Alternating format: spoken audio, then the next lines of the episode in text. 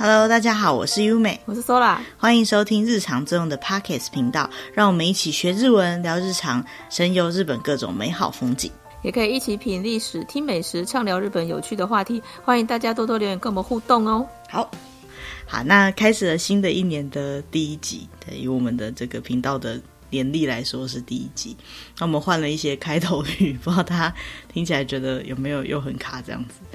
对，我们花了很多时间想的。新的这一集呢，我们想要呃聊一下关于日本的一些呃也比较像是旅游方面的事情吧。好，这一集，嗯，对，那我们想要讲的是一个叫做“下町”的东西。好，下町，町是那个田字旁在一个丁，好、嗯，那个丁字裤的丁，好，田字旁在一个西门町，西门町，对，西门町的町啊，好，下町。那这个西大妈鸡呢是什么样的意思呢？其实它，呃，在日本有很多地方，呃，都有比较像是西大妈鸡这样的感觉。可实际上要就是使用的这个字来形容那个地区的呢，正确来说应该是东京。好，东京才有西大妈鸡。那大阪呢也有很类似于西大妈鸡的使用方式，可是。基本上不会用这样的字，那这个我们后面再去介绍。那我们先讲一下说为什么会想要介绍这个东西好了。说到你这个题目是你选的，你当时为什么会想要讲关于这个东西？因为就觉得很特别，就是东京会让人觉得是一个很都市的、很城市的地方，可是它还会有像这种所谓比较下町、比较一些淳朴的地方。就觉得很特别哦。OK，好，那我这边呢，对于这个字的印象呢，就是有一部日剧叫做《下町ロケット》，下町火箭，哎、嗯，阿部宽演的。好，哎，我不知道大家有没有看过这一片，但是呃，我那时候看的时候，我觉得很有趣，因为它那个嗯，下町的那个氛围呢，对我来讲是非常非常有亲切感的，因为一直以来我住的地方，在台湾我住的地方。 就是非常 下町的感觉。好，那首先什么样是下町的感觉呢？好，就是有一点乡下，然后住宅跟工业区、工商混合这样子的街道。好，那因为台湾本来很多地方就有蛮多那种嗯、呃、乡下的那种家庭工厂，或是那种小工厂。然后旁边可能就是住家，在旁边可能因为工厂有工人的关系，就有一些小的商店，那组合起来就是一整条街道，这样子的感觉在台湾很常见。那在日本呢，因为他们的规划上面来讲，就住宅区会比较明确一点。好，那虽然说是明确，可是也有可能就是，呃，有有那边有几间工厂，然后这一条街是住宅区，这样子对他们来讲呢，就是属于已经是工商混合的状况，然后工应该讲说工业跟住宅混合的状况。好，那究竟什么是下町的感觉呢？这个东西呢，它在分类上来讲呢，嗯、以这个名词来说，它可以分成是有地理性的关系，或者是社会历史性的关系。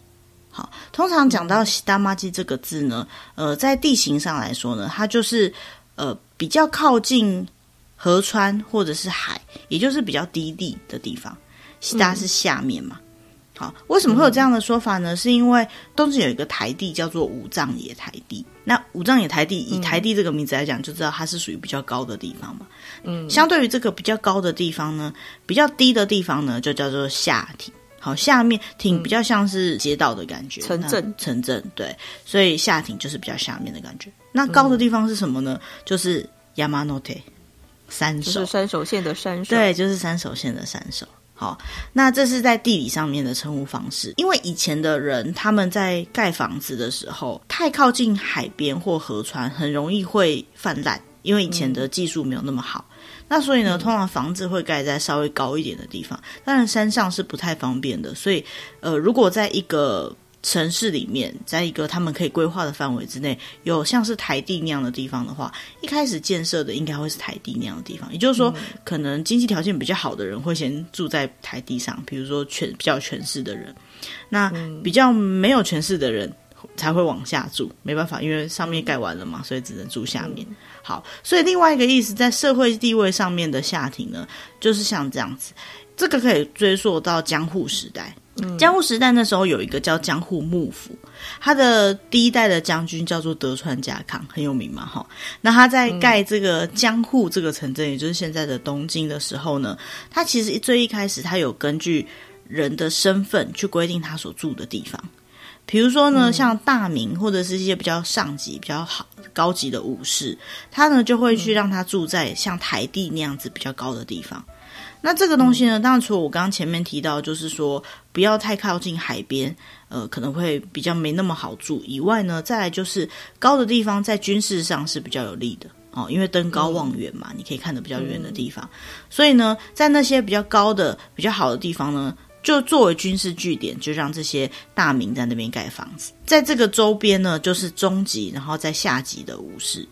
然后在下面呢，才会是一般的，呃，人家以前说士农工商嘛，哈，那呃士的人已经住完了，然后呃拥有地的那些农，就是大家已经用完了以后，接下来才是工商业住的，也就是庶民住的地方。嗯，所以概念上来讲呢，庶民住的那些地方就比较低，所以庶民住的那些地方呢，其实就是所谓的喜达玛基的区域。嗯，好，那如果对于东京的呃地名稍微有点概念的话呢？现在什么样的区域算是西大马基呢？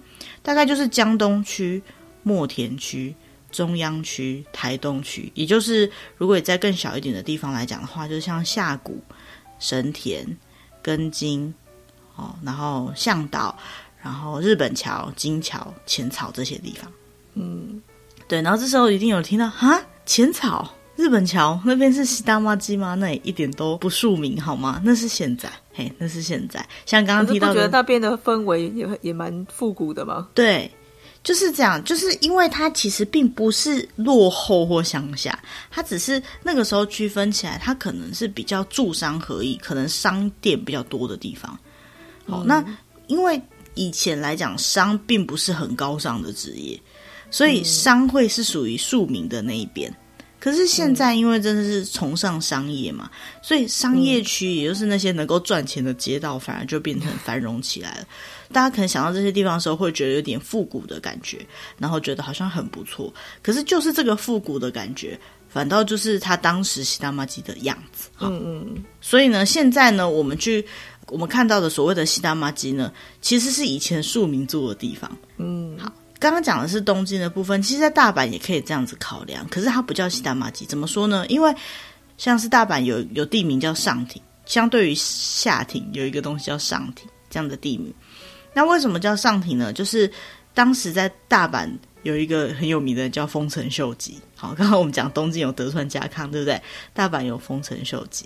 那丰臣秀吉呢？他在一个地方盖了大阪城。如果去过大阪就知道，大阪城那个地方呢，就是所谓的上庭台地。好，那那边呢，基本上可以说是大阪历史的起源地。那相对于这个上面的地方呢，比较下面的地方呢，其实就算是下庭，只是说大阪那边不会这么叫它。他只有提到上庭，嗯、没有提到下庭。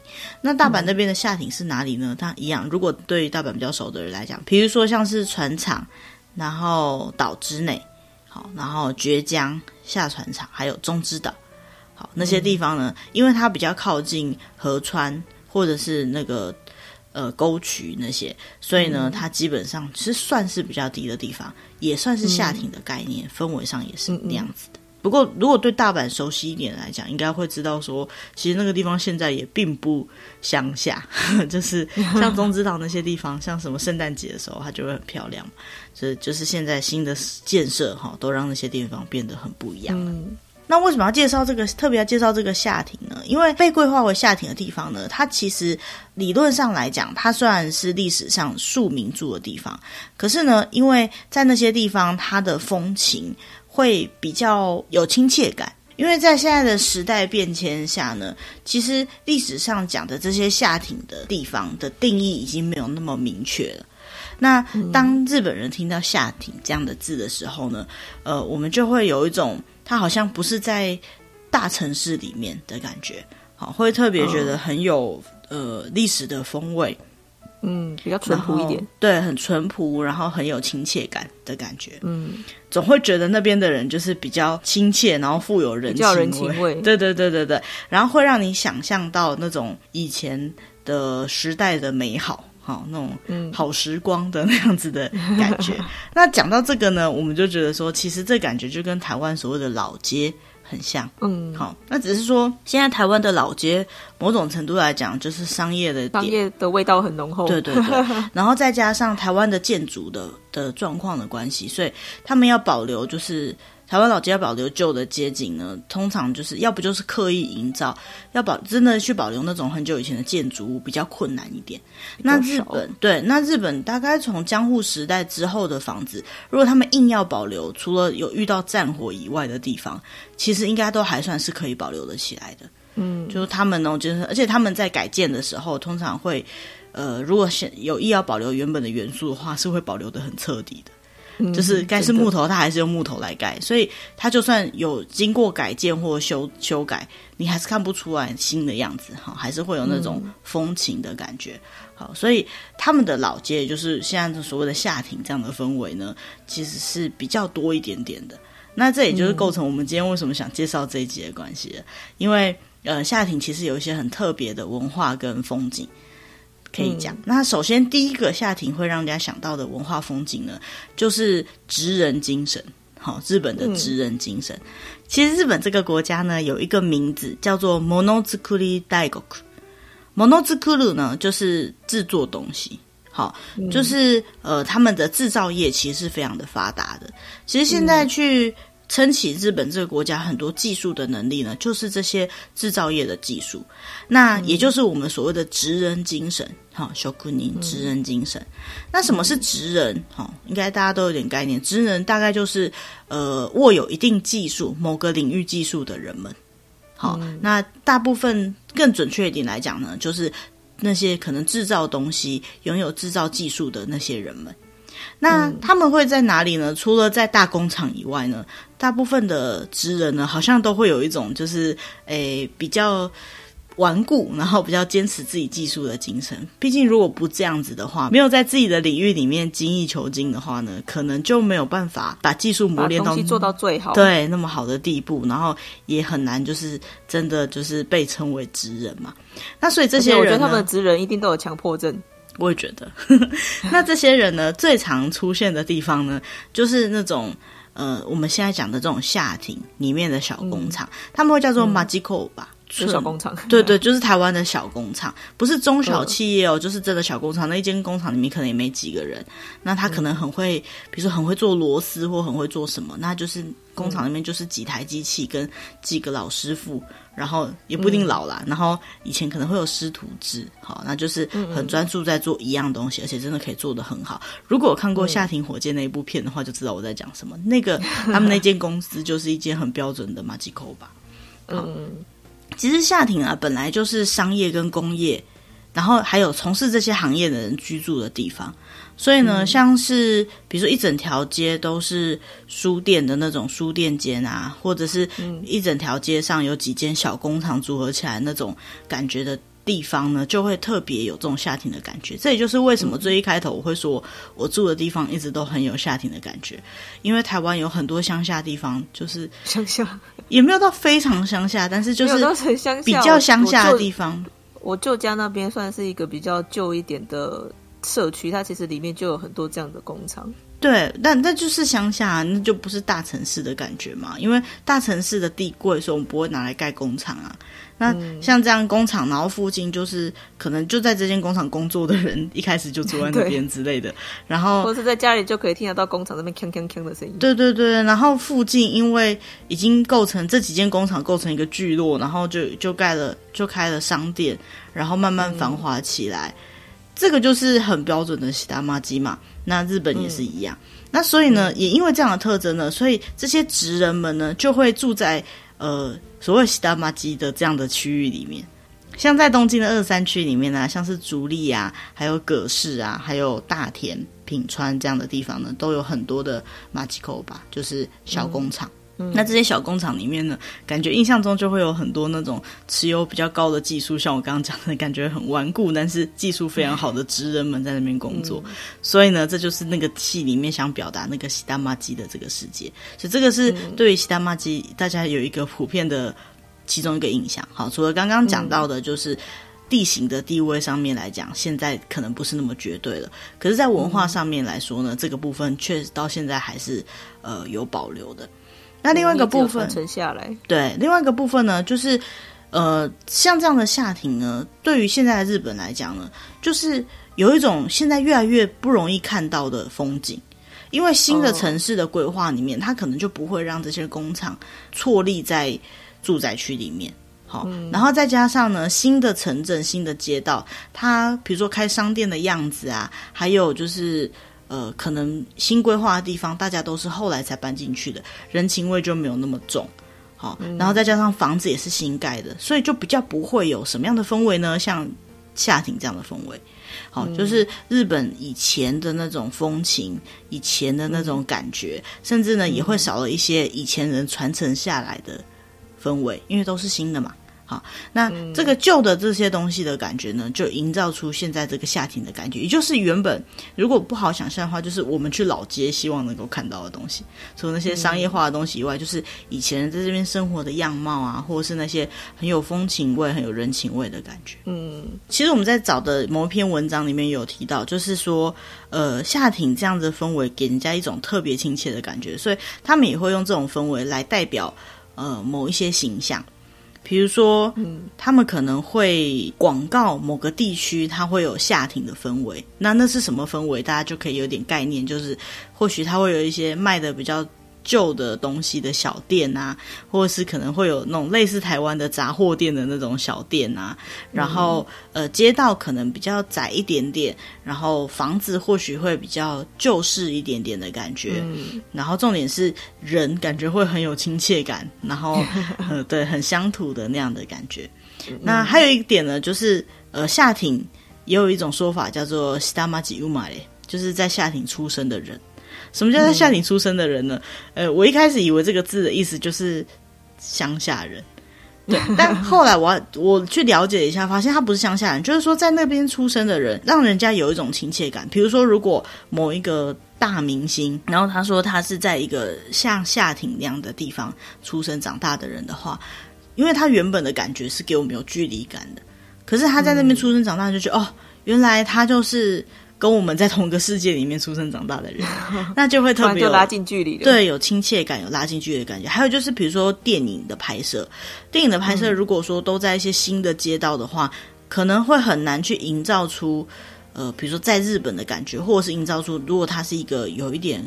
呃，时代的感觉的话，他就看不出来那种效果。可是他如果把镜头移到下庭，或者是在拍摄过程当中，呃，描述这个人物走进像是类似西达玛基这样子街道的时候，就会让观众感觉到，哦，这个人他就是一个很活生生的一个人物像，很亲切的一个人物，而不是电影营造出来的一个太遥远的角色。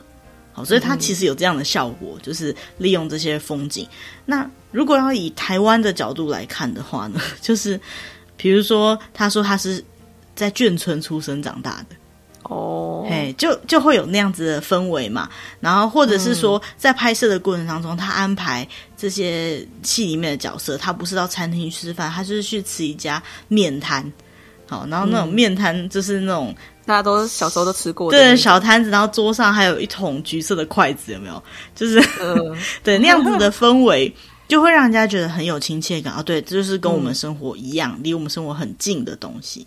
嗯，虽然说我们自己的生活里面都现在都不见得会去碰到这样子的场景了，可是对于很多就是有共同时这样子的时代记忆的人来讲，这个夏庭呢，就是一个很好带入情绪的的一个算是关键字或是一个氛围啊。好，嗯。这个是觉得蛮有趣的一件事情，嗯，好，那接下来呢，我们想要就是切入今天的最主要重点。虽然前面欠引言已经很久，因为想要介绍一下什么叫夏庭，就是呢，呃，我们找了一篇文章呢，它呃特别去介绍了关于东京几个有名的、很推荐的夏町的观光景点。嗯，好，那可以把它想象成就是东京的老街巡礼。的七个选择，对，啊，对。那为什么会想要去逛呢？因为除了呃那个地方，它可能本身就很有趣。等下我们会提到一些本身你一听就觉得哦，这个我知道的地方以外呢，嗯、在那个地方通常可以感觉到就是很像时光静好的那种旧时代的感觉。好，有一种怀旧的气氛。嗯、然后通常它是可以慢慢的散步，然后或许风景或街道也蛮有特色的，可以拍照那样子的感觉。那再来就是那些通常都会有很多很好吃的店。对，我就是要讲这个，通常都会有很多很好吃，因为那些地方可能很久了，所以它会有一些小吃的那些老店。好，嗯，然后就会很有趣，因为边去玩就可以吃到一些。小小美食，当地的美食这样子。嗯，好，那我们就进入观光的时候了。首先，第一站就是大部分人去东京的第一站。应该百分之九十九的人都有去过吧？去东京的话，对，就是浅草，没错，浅草。浅草，大家想到浅草，应该会想到那个浅草前面那个雷门，好，雷门跟浅草寺很大的那个。然后从雷门那条那个门走进去，然后一整条街都是逛街的路嘛，然后一直走到浅草寺的门口嘛。嗯、我印象中是这样的一条路。嗯，好，那其实呢，除了那条路以外，它的周遭也都是类似那样子的房子。嗯，好，就是那种比较有一点历史风情，然后都不会盖很高，然后它可能街灯都是用红色的那种柱子用的灯之类的。嗯，那大家可能会去逛的时间都是白天。那白天呢，其实就是很热闹的一条街。可是到了晚上，其实开灯是非常漂亮的。只是大部分人不会去逛晚晚上，因为晚上店都关了，就没什么好逛的。可是单就散步这件事情来讲，那边很好玩。好，那白天的话呢，就是很热闹，会卖一些观光的，就是一些产品啊什么之类的东西。到了晚上，它附近呢会开很多居酒屋，嗯，嘿，就不知道为什么那边有好多居酒屋这样子。那呃，除了居酒屋以外，其实大部分的店呢，就是我们刚刚讲的那种职人的店。好，比如说你可能会在那边买到那个 Edo Kiriko，就是那个江户的琉璃制品。对，琉璃制品，嗯、还有一些，比如说做做蛋糕的、做丸子的啊、做甜点的，嗯、还有做那个什么类似鸡蛋糕 那样子的东西的，反正就是很多。像瓦卡西那边也有很多名店，嗯嗯，好，那就可以看得到很多像那样子的店铺。那其实这些店呢，嗯、对现在的我们来讲，就哦，它就是一个很繁华、很热闹的地方。可是实际上来说呢，它就是以前的夏町，因为就是商店街的感觉。好，所以走在那边呢，或许大家没有机会感受到，不过那个就是所谓江户时代的氛围。好，嗯，那本来就是一个很有名的景点了，不多做介绍，大家可能也都知道。而且去看那边的房子，然后你就你要说它是日本风吗？我觉得不只是日本风了，它应该就是一个日本怀旧风，有种穿越时空的感觉，回到江户时代的样子，这样子。好，如果看日本时代剧，就一定可以理解这种感觉。嗯，好，那第二个地方呢，就是人形艇。对，人形艇，人形艇呢，它其实在就是当时的江户的中心的区域，就是大概日本桥那一带的地方。好，然后在那边呢，其实比较没有那么多旧的街道了。好，不像浅草那么明显，是很标准的那种。嗯，观光的老街的感觉，对。但是呢，其实，在那边也还有很多老建筑的氛围，老店，对，老店，而且可以在那边慢慢的散步。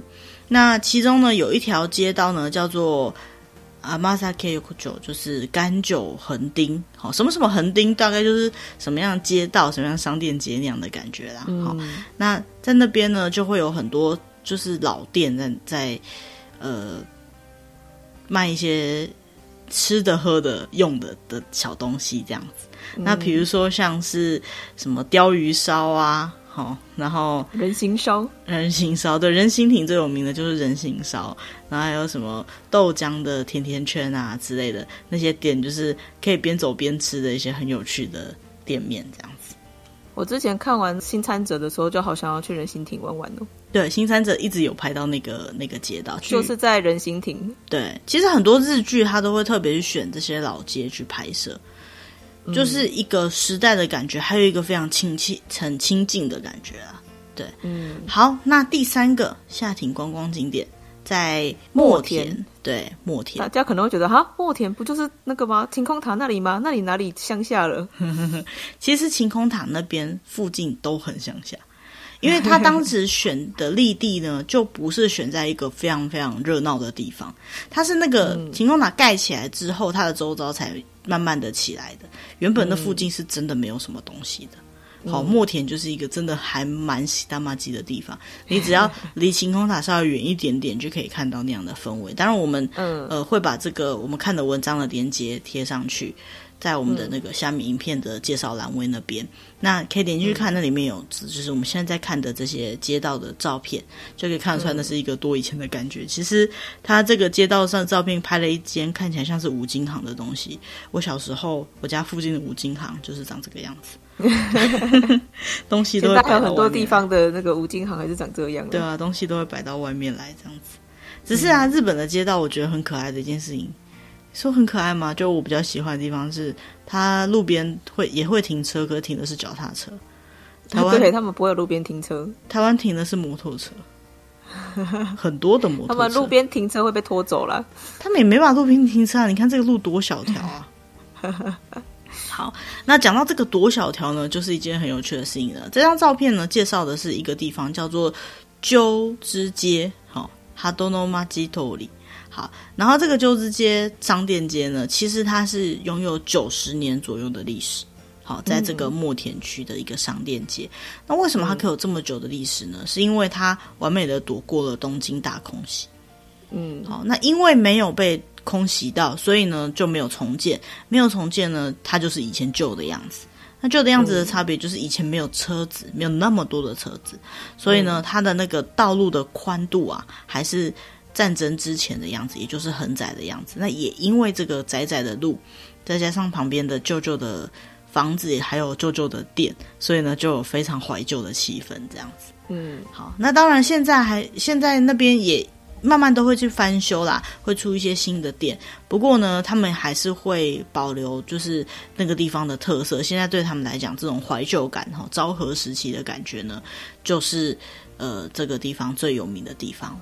好，反而是个商机，对啊。像除了刚刚讲的那个鸠之街以外呢，还有像附近有一个叫 Kira Kira Tachibana 秋天改闪亮亮有趣 的商店街。然后据说这边呢，就会有很多。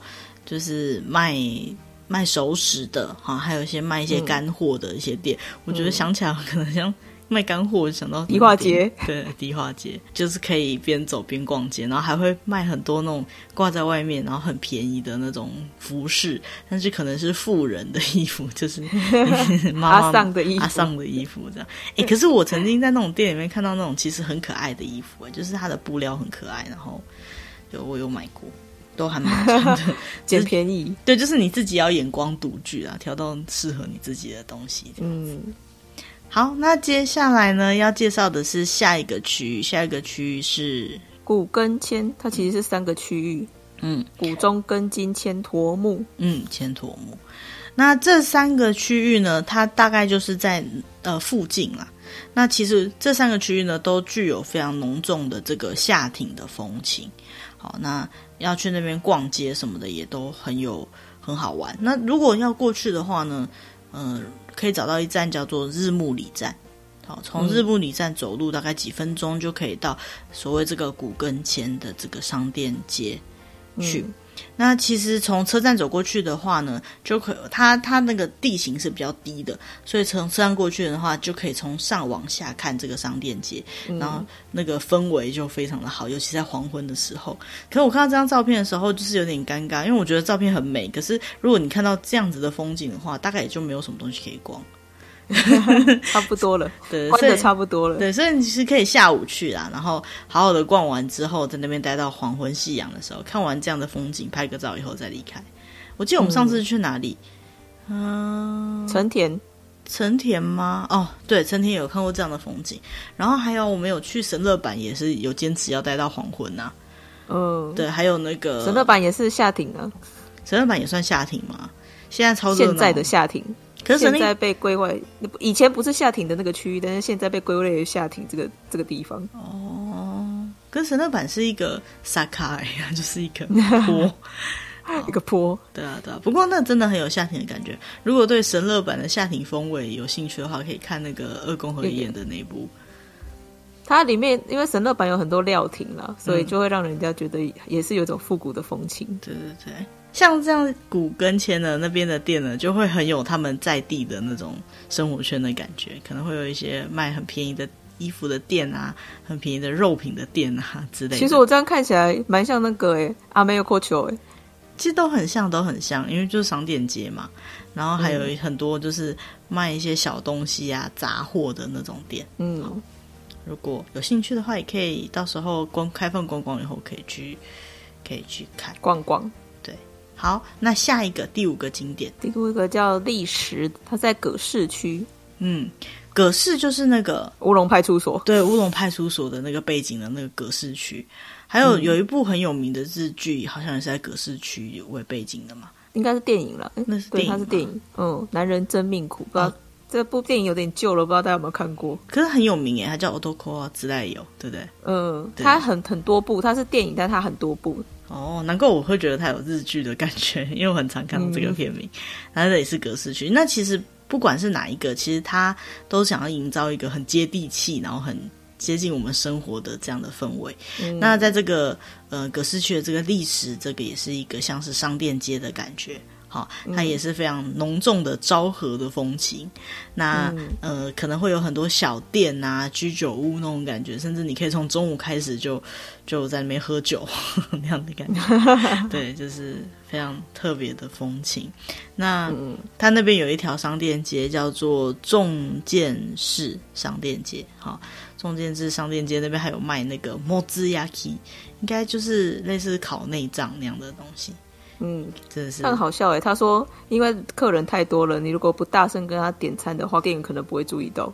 这个日本人可能觉得很特别，可是台湾大部分的店都这样子。台湾大部分的店都很吵，因为你住在乡下啊。呃，对啊，然后，然后你 你都要大声一点，就是跟他点餐。然后有，因为我平常就是讲话不会很大声。然后有时候去那些店，不是我点餐的时候，那个店员就很不耐烦，说：“公个多虾呀，听不啦，就是嫌我声音太小。”有时候还直接被忽略。对啊，对啊，他说你听不到啊。像我现在，呃，比如说中午要订便当，我打电话去便当店，然后声音如果太小，就是店店员都听不到这样。所以日本人可能觉得说，这种就是你要大声点餐是觉得很很奇怪、很有趣的事情，可是在台湾这很常见。不过这也就是热情跟人情味啦，好。嗯，对。那其实这种热情跟人情味呢，我刚刚有提到一个，就是江户嘛，他们有一个叫 Edoko，就是江户之子。好，哎，上次好像在某一集里面有提过这个名词。那下町的人呢，就比较会有那种江户之子的那种氛围、比较豪气质、比较豪豪迈的感觉，这样子。嗯、好，那景点六也是跟也是在葛饰区才右，嗯。柴右这边呢，有一个商店街，它是呃要通往那个地势天。这个是一座庙，庙还一个一个不知道寺还是庙啦。对，一个 反正它就是供奉的地四天这样的一个神，对的地方。那因为日本通往这个庙神社哈这样子的路呢，要去拜拜的路呢，就叫做参道，参道参观的参参道。所以呢，这个商店街的名称就叫做地四天参道。它是在柴又这个地方，柴是那个柴犬的柴，好，然后又一次再一次的那个又。才有，嗯、那它其实也是很多电影很有名的景点，就是刚刚讲的那个男人真命苦的拍摄的场景。对，那这个第四天呢，它呃那边会很有一个很有名的，就是他们一年会有六次所谓更生之日，诶，你可以把它想成类似赶集庙会那种感觉，就是它是一个特别吉利的日子。那那个时候呢，就会吸引很多观光客去那边。拜拜，然后当然就是去那个街道逛街。那就我们看到的图片来讲，这街道真的是很漂亮。嗯，对，那就是诸事大吉的感觉了。对，参道就是这样的感觉。那参道会很多，就是嗯，礼品店啊，然后糖果店啊，嗯、饼干店啊，甚至还会有一些买吃的、买茶的店，嗯，都很值得去逛一逛。这样子，嗯，对我非常一路就是逛到第四天去。对，我非常非常喜欢去日本神社，就是很喜欢它前面的参道。很多好吃的，当然你看，像我们第一个介绍的浅草也是一个餐道嘛，嗯，对。然后像这个第四天，还有我们刚刚讲到那个成田，成田前面的餐道也是超级棒。嗯、对，还有像京都那个二年坂那些，基本上它也是要去清水寺那些寺的餐道。嗯、对，其实大部分餐道只要有构成商店街，都挺好玩的。这样，嗯，对，第四天参道。好，观光景点七。我们最喜欢的月岛，为什么会说月岛是最喜欢的呢？其实月岛我自己去逛过，就是没有很多东西可以逛。那它有一个很大很棒的重点呢，就是月岛很有名的东西叫做文字烧，蒙加 yaki 文字烧。不知道大家有没有吃过文字烧？很难用言语形容，但是很好吃。对，它的看起来可能不是那种美味，但真的吃起来很棒哦。你看起来不是那么美味。好，那简单介绍一下文字烧。上次有讲过了嘛，在我们介绍那个那各种烧的那一集。对对对，各种烧那一集。嗯文字烧呢，就是把一些碎的蔬菜、碎的肉、碎的各种东西，然后拌面糊，然后可能可以再加 cheese 或加马吉、明太子之类的明太子，然后把它拌成一糊，像是肉泥这样，就是 对，把它拌成一糊。稠稠的东西，然后放在烤盘上煎，但它煎起来呢是不太会成型的，它不会像是烤饼这样煎成一块，它就是糊在那个烤板上面，然后它熟了之后，你就拿小铲子，对对对，然后一口一口挖来吃。那因为你在烤盘上面持持续加热嘛，所以你每一口吃到都是热的，而且吃到后来呢，它还会稍微有一点呃锅巴这样的，它不会弄到烧焦，就是有一点点。干焦香味，好，就有点比较烤的比较干那种感觉。嗯、那因为它这些刚刚讲那些蔬菜都是很好吃、很甜的，可能有肉的味道什么的，所以它加在一起的味道是很棒的。嗯、那就再加上它没有像一般的什么什么烧一样，就是会成型，会成型通常都是可能有用面粉或什么的，所以它比较没有那么重的饱足感，因为它基本上比较没那么多偏主食的东西，然后所以呃。吃这个就吃起来比较没有负担，而且它的味道超适合配酒的，对，各种酒都吃配酒，对，很棒。如果你们自己家里面有那个铁板之类的，其实可以自己做看，上网找一下文字烧的食谱就可以有。好，为什么强调文字烧？没有小铲子啊？哦，那下次去月岛买，月岛的那个沿路都有欧米亚给的店，他都有在卖那个 小铲子。对，其实我真的蛮喜欢文字烧的啊。文字烧也不一定只有月岛才有，可是月岛这条街上就好几家。月岛的文字烧是很有名的，对。那台湾也会有那个分店，嗯、有的就叫月岛文字烧，哦，就知道它其实月岛就是一个创始的地方，这样子。嗯嗯。好，那其实月岛附近呢，呃，大概。最近这一阵子都在重建，好，就是那边很多的房子都拆掉，然后改成改建大楼之类的。可是呢，在这条商店街以及它附近呢，还保留一些比较算是昭和初期的房子。虽然说这条街道比较起之前介绍的一些老街，它比较没有老街的感觉，哦，可能它路比较宽，然后在它房子看起来也比较新式一点。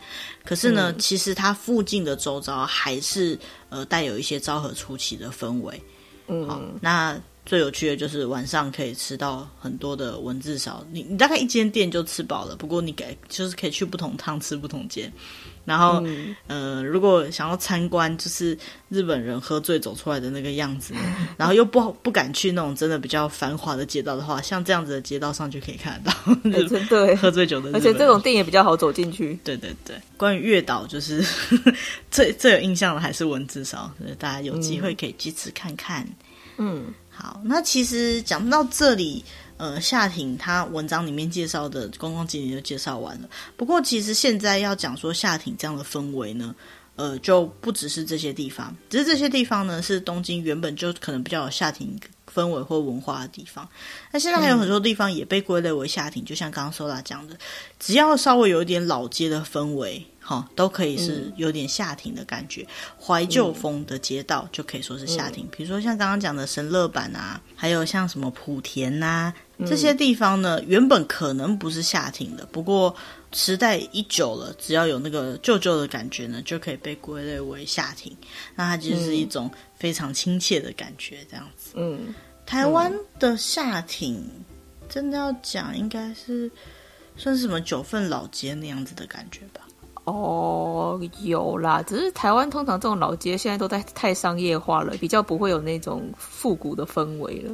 对，而且它就是就是老街，它跟对就是逛就是去逛而已，就你就只能去逛而已，对，跟夏天的氛围比较不一样。呃，比较不会有什么职人的店之类的啊。不过，如果要这样讲的话，像是苗栗啊，或者是新竹的山区一点的地方，有那种客家庄，有没有？哦，那种也有的会称之为老街。老街，那就是你去逛的时候，你觉得它的老街氛围不够，还有太多住宅区，然后没有什么商业气息，那个就是夏庭的氛围，大概是那种感觉。哦、但是对我来说，比如说像我之前住的地方，台台中的郊区一点的一些城地方，我觉得那就是夏庭啦。你还能够在街道上找到那个的住宅区、社区那种的，就会呀。对啊，你还能够在街道上找到干妈点的，就是那个杂货店的，我觉得就是夏天。嗯对啊，嗯、现在这现在这个氛围大概就是这种感觉，这样。对啊，我记得以前国小的时候，就是下放学的时候，都一定会经过很多那种就是小工厂那种地方啊，就是要经过那些工厂才回到家。我觉得那个就是夏庭的感觉啊。嗯，的确，其实这些氛这样子的主题性的旅游也蛮好玩的哈。就是锁定这些下庭的区域，嗯、还有像我之前也有查过书店一条街，这这用法有点对，书店一条街，或是布的一条街，卖布的一条街。对对对对对，还有像我在查这个时候，我突然想到的是那个潮鸭，就是那个巢鸭，只是老人多了一点啊。没有，可是那个就是也是也是很有下庭的感觉，就是商店街，可是是比较接地气的商店街。就会有一点那样的氛围，嗯、像因为我、嗯、我之前住大阪嘛，然后大阪它也有一些就是地方、嗯、那种商店街，算是在地人在逛的，对，那个就会很有夏庭的风情。嗯、现在夏庭应该不是算庶民啦，就是很像是商业街、旧式商店街这样子的感觉，嗯，比较怀旧一点。好，那其实今天的主题大概就是这样，想要跟大家分享一下夏庭这个名词，然后还有就是东京一些有名的夏庭的区域。嗯、现在是去不了啦，等到能够去的时候，希望可以就是到这些地方去走一走、逛一逛。我非常非常喜欢就是浅草那附近，嗯、不是白天的浅草，不是那条最有名的那条街，那个雷门那个我也是觉得还。嗯，就逛过了就就看过就行了。但它附近的街道很棒，它、嗯、晚上逛街起来就是走散步的感觉也很好，然后居酒屋的感觉也非常非常的好。嗯，然后还有像那个墨田那附近，虽然 Skytree 那边很有名，可它在离它远一点点的那种氛围也很好。嗯、然后还有像我们上次有。嗯，逛的时候可能像啊，刚刚说到可能有提，像那个上野。啊，上我刚刚有讲阿美尔科啊，对对对，阿美横丁，对对，上野那附近，它也是就是非常的，呃，有以前街道的感觉，然后也很、嗯、可能大家都只会去阿美横丁啦，但是其实上野附近其实也不错逛，对，就是有一点他们住宅区的感觉。不知道大家对于这种旧式的感觉觉得如何？嗯、可是，呃，可能我会比较喜欢这种旧式的日本，因为我觉得这样就很有日本的感觉。反而就是完完全全很新很新的那种日本，就会，呃，就觉得可能世界上的大城市都长得差不多，就都很漂亮，都是那样。嗯、对，但是这种呃当地风情的感觉，虽然就又有一点历史感。就像如果去欧洲，嗯、你如果去待在大城市里面，你可能。不会有很明显的感觉，可是如果你去欧洲是去逛古堡之类的，就会很有那种旧式的风情的感觉，嗯、应该是这种感觉啦，哈。嗯，对啊。好，那希望可以赶快。哎，对，讲到这个，呃，日本的那个边境管制有开放比较多一点点人可以进去，好像有一些条件上的商业的拜访，嗯、还有就是留学生达到某些条件的话，是可以已经可以过去了。所以看起来就是，嗯、呃，观光上面的前的开放的时间好像已经指日可待了。不过还是要看大家所在的国家，像我们在的台湾出得去，但是回来还是可能还是要隔离哦。对啊，就是希望赶快这些疫情都可以消减，然后我们就可以再去玩了，这样子。嗯，期待那一天赶快到来。嗯，好，那我们今天的主题大概就到这边。那接下来呢，我们也会呃多找一些类似像这样子，可能我们觉得比较有兴趣的话题。上一集是一周年回顾，所以这一集就是新的一年的第一集，这样子。那希望大家会喜欢我们所挑选的主题。如果你对我们的主题有一些有兴趣的地方，还是想要回馈给我们的东西，或是希望我们聊些什么东西的话呢，也欢迎就是用各种方式，包含我们的经营的群组，还有就是 email，或者是直接在底下留言，我们都会尽量看得到，然后回应给你们。好，那今天的主题就到这边了，谢谢大家，拜拜，拜拜。